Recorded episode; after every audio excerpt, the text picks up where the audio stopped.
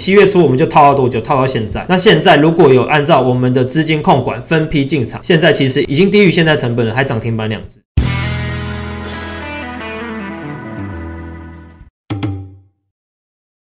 我是在几月的时候跟大家说持续的可以买技嘉，我在讲时间差不多是在我六月中讲到技嘉这只股票，那它当时往下重挫的时间大概是在七月中到七月底，那它在往下跌的时候，我一直跟大家说不用担心，技嘉这只股票就是体质好，基本面好啊，就是未来有题材的东西。那它越下跌，我们的价值买点就越出现了。它跌破一百，好，我们再稍微的加码一下，加码个五十股、五百股都可以。它再跌破九十，我们再加码五十股、五百股都可以，看你资金的水位。自己去调整。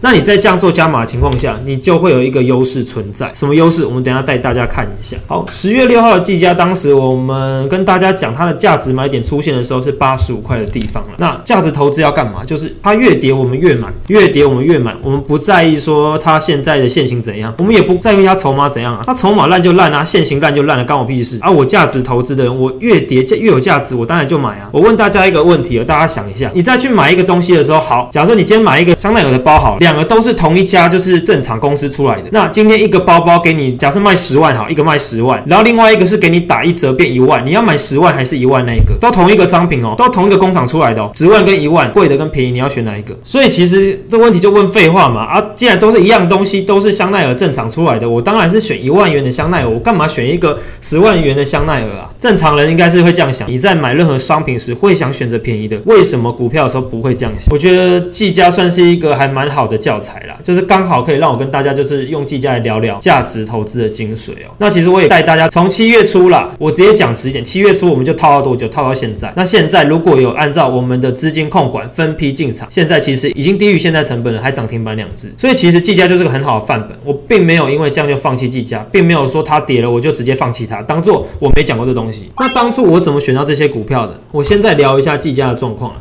首先，我们来看一下技嘉在一绝，也就是月营收的状况的部分。我们可以看到，五月开始到大概七月的时候，技嘉月营收年增率一直不断的在下降。那从八月开始上升，这个月已经创下所谓的历史新高了嘛？那刚刚前面我们其实也有就是朋友们提到一件事情，发生了一些事情，中国抵制技嘉的电脑事件嘛，比特币不环保啦，说什么开采比特币太耗能啊，所以导致说不能用比特币买特斯拉啦，马斯克这样讲，所以导致比特币这个东西就是当时也下跌，跌了快要到二字头的位置。那第三就去中心化了啊，就是各国的央行。然后不希望说比特币变成主流货币，然后去取代掉就是央行控制的实力，反正就是各种的那个官方说法，这些事情还是被缓解了。最后比特币又冲上多少五万五千元的关卡嘛，所以技嘉才会有现在一个漂亮的月营收年增率又创新高的表现。我们再要看二绝的部分，我相信二绝 EPS 应该是大家在选股上都会看的地方啦。EPS 就是每股盈余，就是说啊公司那个到底赚多少钱的一个重点。那我们从这个红色的箭头就可以看出，其实它一直在往上冲。那在左边这边黄色的。框框我也做了一个整理，这边给大家看一下它成长率有多强大。首先呢，九点五一这个地方，它指的就是说它在今年的表现、去年的表现、前年的表现。好，那这边的话帮大家稍微的算一下，九点五一到二点九一的话，大概有三倍的成长。所以这边简单一句话告诉你，也就是说，技嘉在今年的 E P 的成长哦，相对于去年上半年成长三倍，成长三倍的概念哦。那如果说就是有仔细观察，你去把去年这个一点七三到这个一点零七，把去年一整年的技嘉 EPS 跟今年上半年的技嘉做一个比对，你会发现技嘉现在光是上半年的成绩就已经超越去年一整。而且技嘉，我先讲哦，大家应该会想说，微刚财报也不错嘛，微刚的 EPS 也很漂亮嘛。那为什么微刚涨不上去，一直跌？因为微刚你可以仔细去看所谓的业外损益哦。业外损益就是说，微刚是透过其他方式、其他的物业、其他业务去赚钱的。那微刚大家去查，可以打微刚长龙，你去打微刚长龙，你就会知道说微钢到底靠什么样的副业去赚钱。这边查给大家看一下，微钢长龙。第一则这边其实就有写到，我给你看一下标题就好。威刚长隆，威刚，威刚子公司，威刚，威刚，哈，都威刚，哈，威刚当时也当航海王了，当航海王的人应该非常多，非常多，很多公司哦，什么投控的，台湾投控哦，什么的也变成就是航海王，大家一起在船上啊，法人外资啦，投信自营啦，散户大家都一起当航海王，一起上去。那像这种就是靠就是业外损益去赚钱的公司的话，我自己不会去看它，我自己会比较想要去看就是这种你透过自己的能力、自己本事去赚钱。技嘉的话就是。伺服器题材板卡的部分让它非常的强劲了。那在三率的部分的话，你可以看到技嘉其实是呈现一个往上升的趋势。好。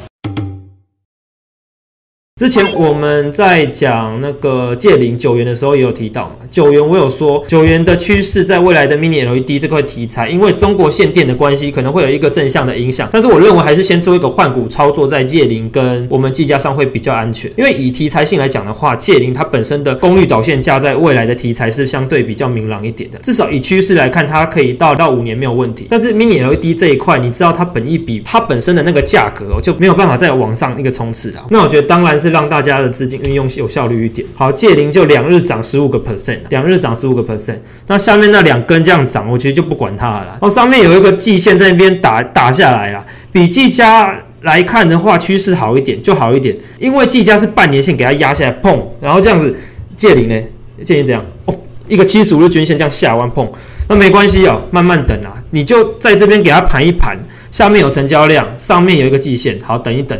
还是有机会向上突破的，向上攻的。大家用叉 Q 来看，这边我们就看营收跟成交量就好了。那营收这个地方其实蛮容易看，你其实就把它当成在看筹码，其实也差不多就是看，哎，往上往上就是啊主力变多嘛，啊往下主力变少啊。它其实营收也是一样的，你可以自自己画线当小画家，你这样画就会发现，其实营收绿色这个地方好像有下降，八月有下降，可是九月的营收好像有慢慢上去。那再来我们就要看之后的营收会不会再有机会上攻。那这个图其实就可以让你去看出就是公司的营收的状况，这其实就是一个非常明显的一个柱状体哦。虽然这边有在下降，但是其实营收慢慢在上来，这两个地方其实你就可以看出说，哎，借零的营收好像有在慢慢好转的一个状况。OK，这边营收的部分其实要看，其实蛮容易。那第二个地方的话，我们先点财务分析，再来要看的就是我们的获利能力跟成长力分析的地方。这两个是我们要看一个重点啊。你会发现这个三率的部分，黄色这条线就是毛利率的部分嘛，它是向上的。好，盈利率的部分，蓝色这条线它也是向上。这边把这两个关掉，你会发现这两条线都是向上，那就表示说，其实这一家公司借领。它的本业赚钱能力跟它的溢价能力，也就是它的竞争力有变强。数字的部分的话，我们这边会有一个所谓的期间，期间这边的话，我今天先拉毛利率给大家看，我们来做一个小小的比较一下。那这边的话要怎么看？其实就是看。这边的数据跟去年相比，看谁比较好？你看哦，它在第二季的时候表现十九 percent，第一季表现十七 percent，那去年的表现十三、十一，前年十七、十五。那你这样子稍微的去看一下，你可以做个比大小嘛。好，这边十九，你就十九大于什么？大于去年的十三，然后再来，这是第二季的部分，然后再来 Q 一的部分，你看一下这里，这也是十七。好，十七大于多少？大于十一。那你这样就可以看出一件事情了，今年的借零第一季跟第二季的表现其实都比去年还要好。那这个地方的话，你就可以看到公司的一个三率的一个状况。好，再来我们要看的就是。它的成长力分析的地方。那成长力分析的话，就是它的月营收年增率的地方。你从这里的图你会看到，最右边哦，你会看到年增率的地方，其实它都是持续在向上升。那我们看年增率的重点，就是说它是不是呈现所谓的双位数成长。如果它是呈现所谓的双位数成长，我认为其实就不用太过担心了，表示说公司哦，它每年在赚钱的效率是越来越快，越来越快，越来越快，赚钱是有效率的啦，非常的快速的。那像这样的公司哦，有在赚钱，三率就是本身的就是获利能力、赚钱的能力也是 OK 的。那这东西就是你可以去看的一个重点。那 EPS 的部分的话，其实你也可以从这上面的图表来看。这个图表的话，你就把它用箭头稍微的对一下，你可以看一下它的 EPS 跟过去相比。跟过去相比的话，其实你会发现，今年光是上半年这两季的成绩就有机会比去年还要好。在比之前好的情况下，那这种东西我们就可以去 follow 一下。我们再来看一下美股盈余的部分。那这边的话，换我来考考大家一下了。今年跟去年比，你觉得二零二零年跟二零二一年哪个比较好？所以其实这边来看的话，其实你可以从一点二、一点五五相比去年的零点三一、零点一五比起来，其实是相对表现比较好的，而且多了几倍啊，多了大概五倍有了，五倍之多了。相比去年来看的话，是成长五倍。那这边的话，我们就是用借零叉 Q 带大家这样子稍微看完了。